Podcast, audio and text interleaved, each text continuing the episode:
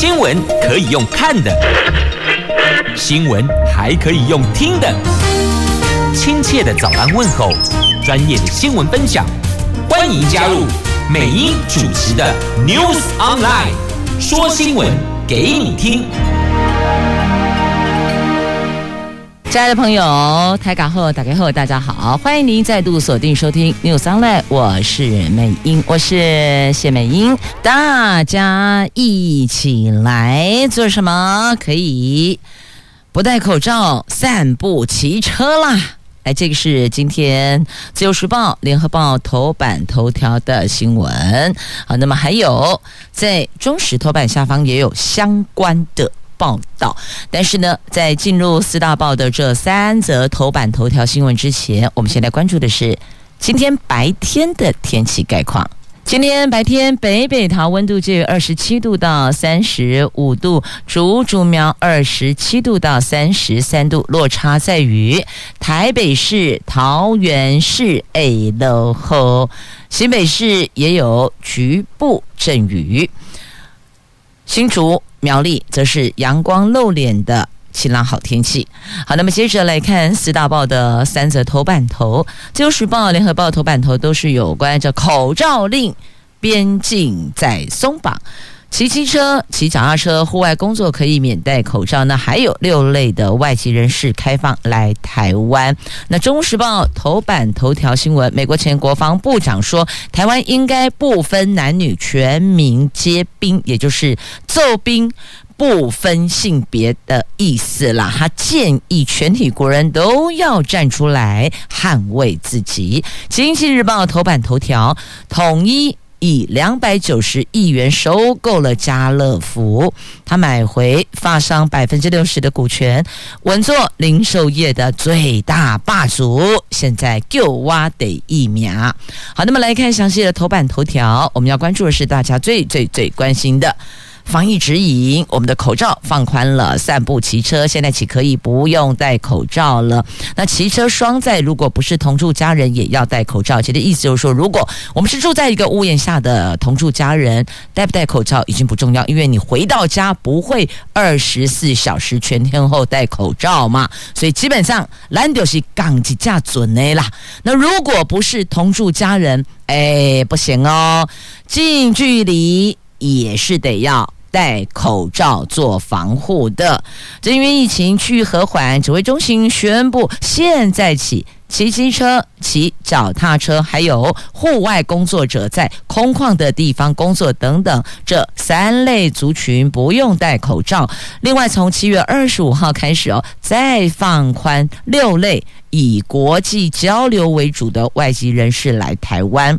指挥官王必胜说：“最近天气炎热，骑机车、骑脚踏车戴口罩是相当的不舒服，可以免除戴口罩。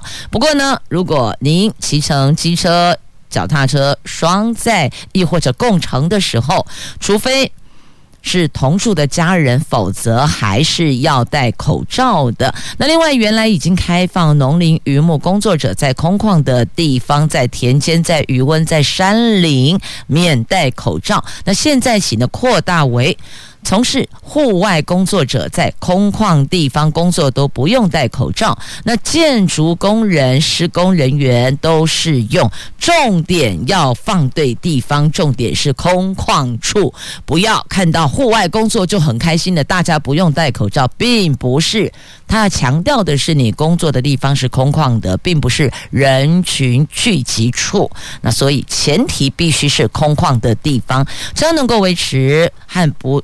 与不特定对象社交距离，那么就不用佩戴口罩。那像休闲活动、散步、逛街等，旁边都没有人啊，是不是也不用戴呢？的确有人会问哦，我并不是逛街的时候冰呀龙喜郎啊，我也不是散步的时候旁边都是人呢、那所以请问。散步、逛街，只要旁边没有人，是不是都可以不用戴口罩呢？指挥官说，散步也是一种运动，可以不用戴。那他强调，口罩措施将分阶段开放松绑。如果八月状况及风险是在可承担范围之内，那么就会考虑继续的放宽了。那还有六类外籍人士在七月二十五号开始放宽以国际交流为主的这六类外籍人士来台湾，这六类包括了志工、传教弘法、研习，这研习指的是宗教教义的，还有实习、国际交流。度假打工，也就是青年交流等等，这六类的外籍人士可以来台湾。外交部说，疫情前一年，这六类对象入境人数大约一万人，性质上都属于国际交流，因为人数在可控制的范围之内。因此，先开放。那其中度假打工，也就是青年交流，是基于我国跟外国间所签署的协议，每个人一生中只能够申请一次。目前，多数缔约国已经开放我国青年申请，基于平等互惠的原则，所以我们也开放。好，阿内无聊盖报。好，就是在今天《自由时报》还有《联合报》头版头条的新闻。那还有这相关单位评估入境检疫。零加七渴望九月上路，有机会在下下个月九月份上路。那行政院说，疫情变化快，尤其国外变异株的情形都必须要留意。疫情管制会逐步的放宽，但是零加七什么时候上路，现在还言之过早啊。这是行政院说的。那么说评估九月上路，那是听说传说，有人说相关单位在。评估好，这是大家关心的部分，在这儿为您做一个总整理。我们来看一下这个七月二十五号。我们开放有六类的外籍人士来台湾，但当中没有商务人士，所以现在商界大声疾呼，优先放行商务人士吧，拜托拜托啦！好，这是相关的新闻也一并带上。那么再来，我们关注的这个是全民皆兵，《中国时报》头版头条，就是美国前国防部长说的艾斯培，他说台湾应该不分男女，没有性别的问题，全民皆兵啊。全体国人都要站出来捍卫自己的国家。他是以乌克兰为例，俄罗斯乌克兰战争爆发之后，美国方面不断的催促我国延长义务役期。美国的前国防部长艾斯培昨天建议，台湾应该不分男女，全民皆兵，一起延长到一年以上，并且确保全体国人都有足够装备，吓阻中国。那对此，总统府没有评论，只说国防部还在评估一期。据了解，政府是希望借由俄罗斯乌克兰战事带动民心顺应民心而恢复，而不是让民间认为是政府主动由上而下发动。毕竟恢复一年一期跟今年底的九合一大选的青年选票有关系的，所以呀、啊，现在没有评论，就不哭不笑不点头也不摇头。年底要选举了，问题是，如果你现在不讨论这个话题，明年后年二零二四年要选总统，哎，那就碰不得。难道要等到总统大选结束之后再来正视这个问题吗？其实说真的，如果真的国家到了那个点上，你说还会有性别的分野吗？我相信一定有很多女生也会投笔从戎，站到第一线去，因为自己的国家自己救，不是这样子吗？好，那美国对台湾军售，台湾捍卫主权的关键呐，所以那么听到艾斯培的关键，他说了。要确保全体国民都有足够装备，吓阻中国。来，再放大重点，看到没？足够装备。好，装备指的是什么？那必须要足够。那如果不够，那该怎么办？就是要买呀，就是要采买呀。那另外，战略专家说，我们现有训练量能难以负荷呀。所以，这到底该如何取得一个可以保护国家的平衡点呢？又能够在量能足以负荷的情况之下捍卫自己的国家呢？那再来，这位美国前国防部长艾斯培重申，美国应该远离战略模糊啊！这华府政策圈现在有个共识。中国对美国来说是一个战略挑战，而台湾则是一个我们应该支持与捍卫的好朋友。他非常乐见北约提出相关战略想法来协助西方、欧洲还有美国所面对的挑战。他重申，美国应该远离所谓的战略模糊，也应该重新有不一样的讨论。一定要让美国领袖及政治人物都能够看到台湾人坚定站出来。对抗中国，而且捍卫自己。好，这是一共的哦。所以呢，你看哦，马上我们要连结哦，连接到哪？连接到联合报的头版下方跟自由时报头版版面来看同样的事情，但两报下的标题有一点点不一样哦。来，美国众议院的议长佩洛西，你下个月就是八月份会造访台湾。好，这是自由时报头版版面针对这一则传闻的。新闻标题，那么联合报的同样新闻标题，他是说美国众议院议长来台湾仍有变数，为什么？因为白宫关切。那白宫为什么关切？因为他这个时间点太过敏感，可能会影响到拜登跟习近平的视讯对话。所以看到重点了没？重点就是美国还是非常忌惮中国的。所以如果他们两个人要视讯，对话了，那这个时间点由美国众议院的议长来台湾，那等于代表什么？他是以实际行动挺台湾嘛，所以有这个举动，当然多少也会牵动美国跟中国的关系。那么这两位大大的视讯对话的内容，会不会因此有所调整？亦或者有没有可能视讯对话往后延期了？这也有可能哦。这中国向来态度都是很强硬的，做法都是很绝对的，所以是不是有这种因素的连带的影响？因此白宫关切，所以美国众议院议长来台湾，是否因为这样而产生了变数了呢？继续我们前进，《经济日报》来关心财经新闻。台湾家乐福出售案终于拍板了。统一集团昨天晚上十一点四十分举行重大讯息的说明会，统一集团将砸两百九十亿元回购发商家乐福持有的台湾家乐福六成股权。交易完成之后，将成为零售业的最大霸主，统一企业将出资两百三十九亿元，统一超投入五十一亿。这交易完成之后，将分别持有七成，等于就是统一企业七成，那统一超三成，家乐福股权。那这个案子必须经过公平委员会许可，预计在二零二三年完成交割呀。那。一旦完成交割，就稳坐零售业最大霸主。这是统一集团昨天确实哦，新闻跑马啪啪啪，好快就说统一两百九十亿收购家乐福是就是这斗大的新闻标题呢。好，那么接着再来关心同样在经济日报头版版面的新闻。这美国参议院十九号开始讨论规模两百五百二十亿元的。美元的美国晶片补助法案，这份草案中明定，如果半导体业者获得美国方面补助，在美国建厂，未来十年禁止在大陆新建或是扩建先进制程工厂。那这个举动获得白宫的支持，恐怕会让台积电、英特尔、三星、环球晶等指标厂大陆布局因此受挫呢。所以等于就是说，好，我们有这个晶片补助法案，但是。你必须同步画押的但书，就是不可以在大陆新建厂或是扩建先进制程工厂。好，所以你只能二择一了，要么你就放掉美国，你在大陆就不要领美国的补助嘛，那你就在大陆。但是呢，这会让企业主左右为难呐、到底该怎么办？这等于就是说，美国用晶片法案设下了抗中紧箍咒。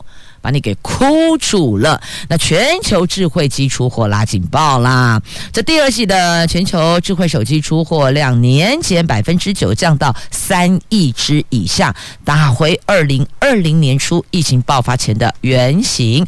这个是因为受到通货膨胀、库存增加等压力持续影响，业界普遍认为下半年传统旺季可能不旺。这一个旺季不旺。恐怕成定局了。联发科、大力光、敦泰等供应链是拉警报了。好，那么再来关心这个是有关昨天的股汇市啊，来跨栏的股市啊，国安基金七月十三号宣布进场护盘，这护盘之后，台湾股市拉出连四红，但是有出现供应链库存余力，还有通货膨胀的压力。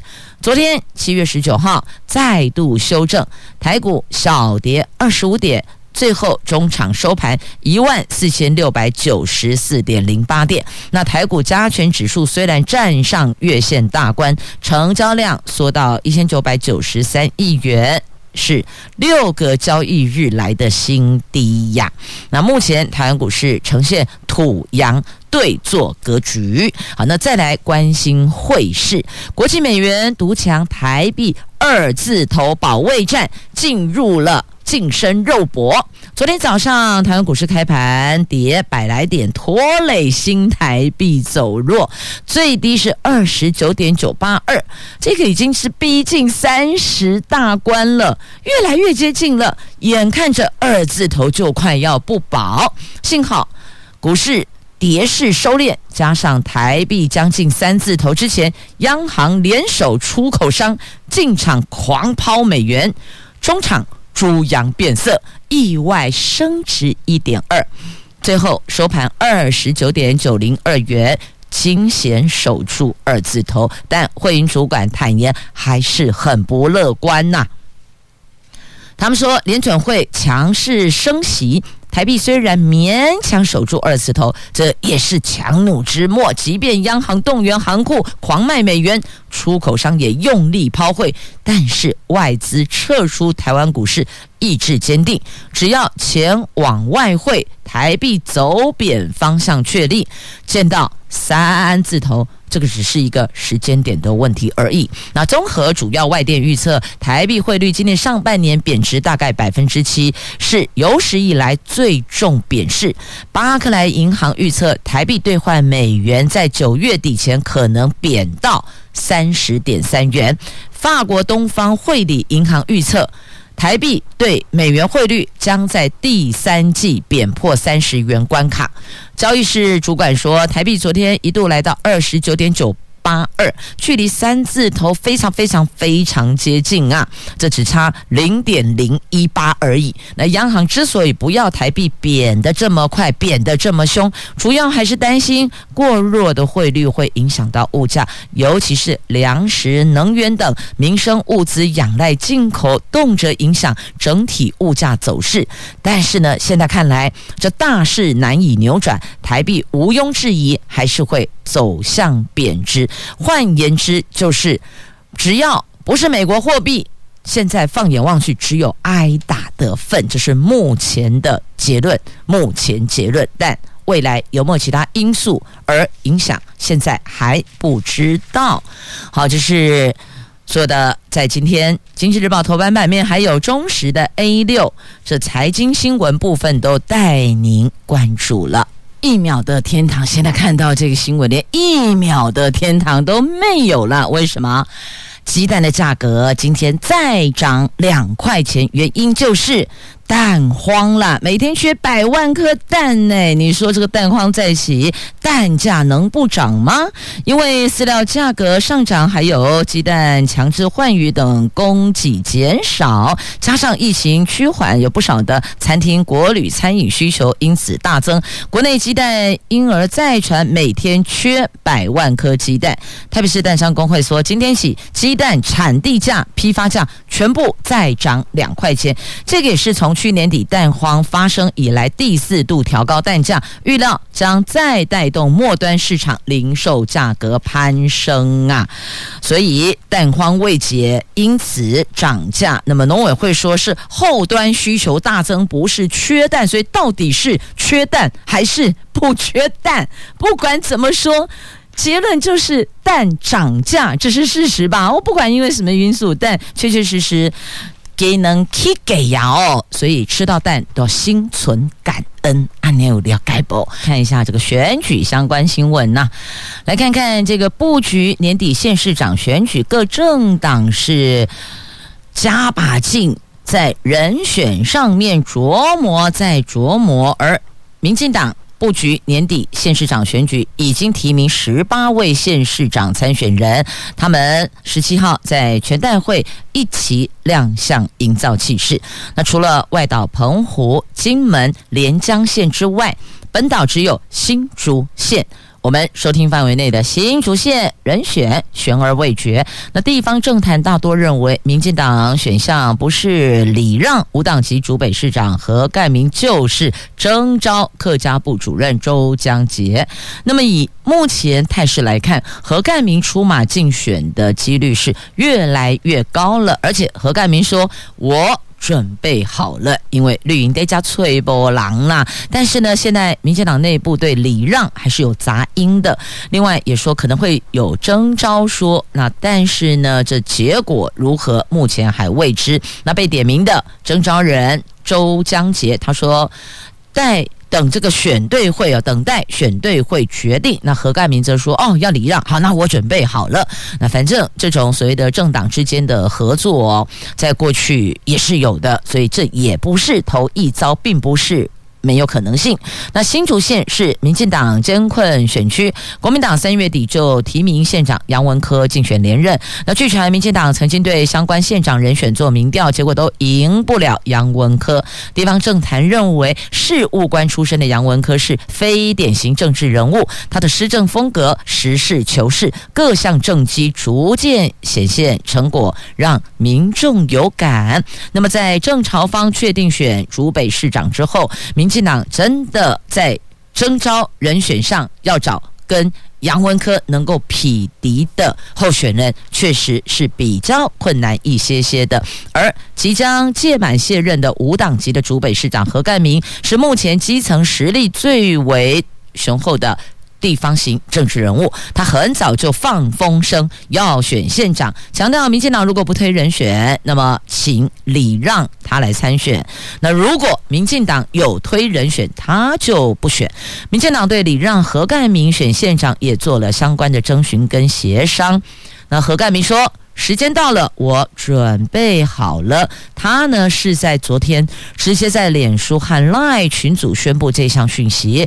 他的旗帜已挥，就待民进党做最后的 final 了。这是民进党在新竹的部分。好，那其实哦都有人选难产的状况啊，不是。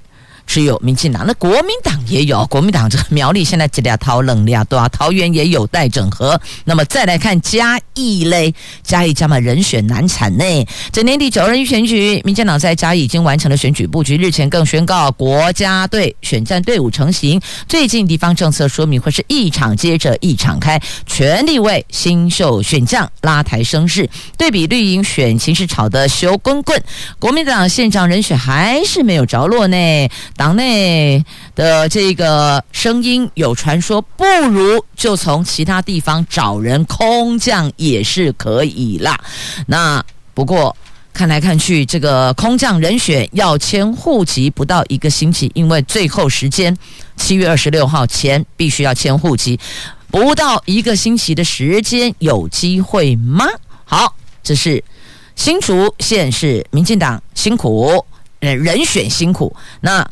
嘉义县是国民党人选辛苦，好，那么这个所谓的选战队伍成型，这政策说明会或是见面会或是拜票，一场接着一场开。来看桃园，这个桃园因为郑文灿市长带着民进党提名的市长候选人林志坚逐桌敬酒，这被检举了。那桃园市卫生局将开罚这个。桃园市议员参选人林涛爆料，桃园市长参选人林智坚十八号十八号和桃园市长郑文灿、劳动局长等人出席参会，还逐桌敬酒，一桌一桌敬。所以这林涛痛批政治人物应该要有更高的标准，否则市政府发布规定，如何要求民众遵守呢？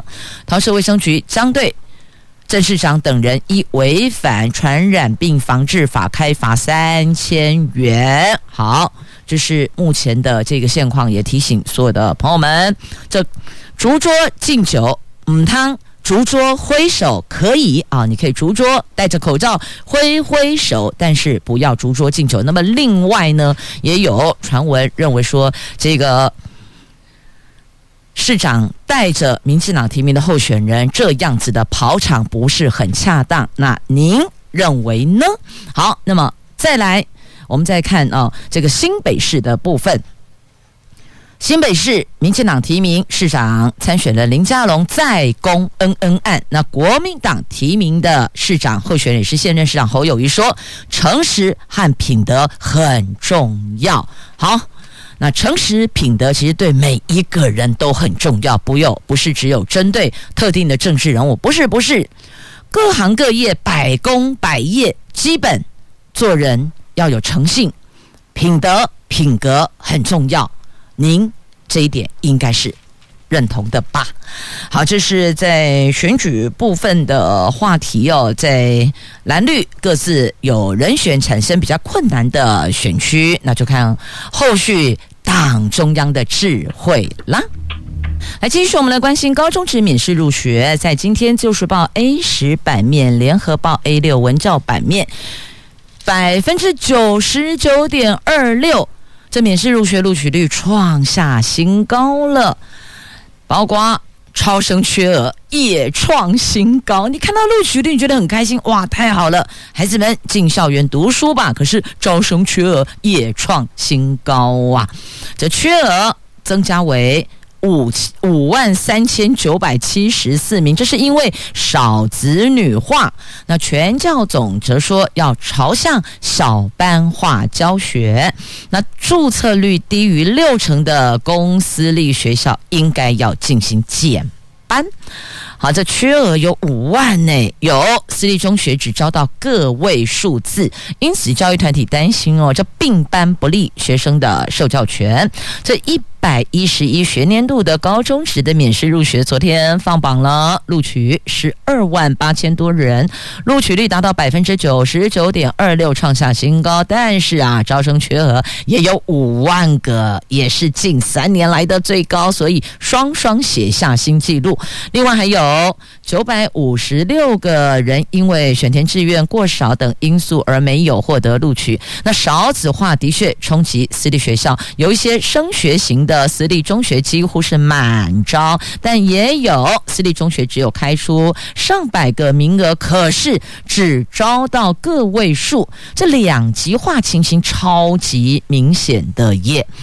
那今年免试入学招生总名额是二十万，扣除完全免试入学等报到名额之后，实际的招生名额十八万两千四百人，录取率是二万八千四百二十六个人，录取率再破纪录，招生缺额有五万多人，也是这三年来的新高啊！十五就学区，基北区一万。五千零六十八个是最多的，那中投区七千两百一十七个是第二名，高雄区有六千个第三名，缺额学校可以办理续招，所以等于是这第一次好。有满招，那满招那当然就没有后续了。那如果没有满招有缺额的，就会有第二阶段的续招。那现在看来，私立学校招生是极端两极化耶。一些升学型的私立中学几乎是满招，而且还要想办法候补排位，对吧？等被取。那也有一些私立中学，它只招收到个位数字，所以你看这两极化，私立学校的办学。形象、口碑很重要，而这些当然也都牵动着升学率的问题嘛。那私立学校缺额越来越多，全国私校工会理事长游荣辉说，私立高中职不像大专有寄存名额制度，一般一定是四十五个人，那招生名额都是以班级来计算的，缺额自然会比大专更为严重了。当缺额越来越多，私立中学恐怕会在成本考量下。并班上课，这就是形同自然减班了。倘若是跨科并班，恐怕不利于学生的受教权益耶。这个并班可能也只能够针对共同科目并班吧，譬如说国英数等等。那其他专业科目还是得拉开来分别上课呀。那全教总理事长侯俊良认为，政府应该要把少子女化视为教学转型的契机，可以再降编班级人数，朝小班化教学，提高师生比。促进教师协同合作，学校也要做出特色，让家长、学生愿意选择啊！这个你没有办法强迫，你非得要到哪一所学校就读不可，这是不能够强迫的。所以学校本身自己也要端正，不管是形象、教学的品质、升学的数字，这方方面面都得到位，才能够让家长。放心的把孩子送进去呀，尤其现在少子女化，你说家长对孩子的下一步的教育受教的学校能够不审慎选择吗？那一定是超级的学校比三家。一般我们讲货比三家，可是我觉得好像用“货”这个字来形容教育不是太恰当哦。就是学校至少比三家以上，任何条件都在看，所以呢，要提升。注册率啊，应该讲提升这个报名哦，报名后才有注册嘛哦，那必须学校自己本身也要内部加强素质够威。那么，即便少子女化，还是有机会是满招的呀。看看我们非常威的台湾之子、台湾之光、台湾睽违五年。再夺国际化学奥赛的第一名，这台湾参加国际化学奥林匹亚竞赛传来捷报了。在全球八十四个参赛队伍当中，有三百二十六名的参赛学生里，我们摘下四面金牌，国际排名第一名啦！金牌获奖者分别是建国中学的学生陈品希、台中一中陈凯军、竹科十中赵新红。以及嘉义高中刘耀霖，这个也是我国睽违的五年再度拿到国际赛事第一名呢，而。这四位学生都可以保送或是推荐大学院校，而且可以获得教育部颁发每个人各二十万元的奖学金呢。好，国际化学奥赛，我们四位金童递家啦，给我们的孩子们，优质的台湾孩子，掌声真鼓励鼓励。你看，用这个金牌站上国际舞台。为台湾再次发光发热，值得掌声喝彩。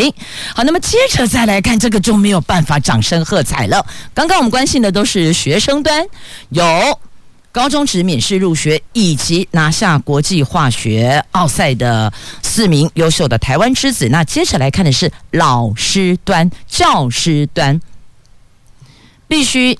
坦诚，确实有些幼教工作真的、真的、真的很辛苦哦。因为那个小朋友啊，学龄前，你知道那个还没有进小学哦，还得供哦，安他供，我一定一天还得去。那有时候会比较不受控一点点，所以幼教老师每一都是特别特别的尊敬，因为必须要加倍的耐心、爱心，然后你要去照顾他，而且要很盯紧。好，但是呢，如果是用打骂的方式来 hold 住孩子的行为，这个就不可取了哦。桃园跟高雄两地分别传出校园的不当管教，而这两名老师分别由。桃园教育局、高雄教育局开闸，永不录用。桃园的是幼儿园，这孩子哦，身上都是 OK 啦，捏脸颊或是大力拍打，这个有图有真相有画面还原过程，所以这名老师永不录用。在这里要特别提醒大家，小孩子会躁动一定有原因，你肚子饿啦，还是想要这个。出去洗手间呐、亦或者有的时候坐太久坐不住，所以呢，幼教老师要特别特别有耐心。这时候我说了，特别令人尊敬的部分在这里，但是呢，千万不能用打骂的方式，然后或许可以把孩子这样的状况去了解，他是不是进一步需要医事专业的协助，因为有的孩子他可能稍微有一点点比较活泼，那医学上可能称为叫做过动。那不同的孩子，我们要用不一样的方式去带他，去教导他，去照顾他。那再来高雄这个呢是。国中的体育班的导师不当管教啊，体育班我们都知道，这烈日下奔波来去，而且那个体能训练要求超高的。那再来这个老师可能在要求学生们达到某一些标准的过程中的做法，确确实实在过去哦，的确是打骂，但现在。不可以这个样子了。那高雄体育班这名班导师被踢爆体罚十多年了，而且这个竹这个是拿了藤条啦、竹扫把柄啊，这甚至把学生打到休克送医耶。所以在这里也预醒所有的老师们，在指导孩子的过程当中，可能你要思考一下，有时候难免会情绪比较。暴冲一点点，那个时候离开现场，转过身去到教室外面深呼吸，缓和个三分钟再回来，真的做法会不太一样。那当然，同学之间彼此也要稍微 hold 一下，有时候学生的这个情绪可能也比较跳一些些，所以这个是师生家长。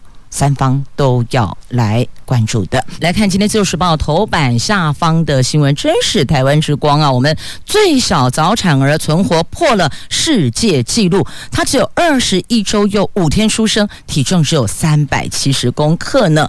我们来看这位超级早产儿小婷，她去年十月在妈妈急产中诞生，来到这个世界，当时出生周数只有二十一周又五天，是世界上出生。周数最小最小，而且是存活的。早产儿，体重只有三百七十公克，只有一罐红茶的重量。哎，出生的时候一声洪亮哭声，让医疗团队破例为他插管急救。哎，才三百七十公克插管呢，那历经各种的关卡，终于克服。上个礼拜回诊追踪，他就像是足月出生的健康宝宝。医护大赞他是奇迹宝宝。所以说，这台湾的医学是不是纵横四海呀？再来关心我们的渔业。结合了全台湾十四家农渔会共同组成的台湾农创公司以及台湾渔业物产馆，昨天举行揭牌，正式启用了。希望台湾农渔业物产馆能够整合区域内优质的农渔特产，打造精品组合，带动区域观光，提升在地特色农渔产品的能见度。那当然，提升这些能见度，也必须要有一些行销。曝光的方式，让大家知道底都为要如何购买嘛？就如同我们有好的电影，有好的艺文展演，也必须要透过一些平台让大家知道。我们来看桃园电影季八月十九号揭幕，早鸟票开卖了。它其实哦，这个票价还蛮象征性的，重点就是邀大家来欣赏优质的好的电影。二零二二年桃园电影节八月十九号进行到八月二十八号，详情请上台湾市政府文化局的官网来了解，亦或者直接。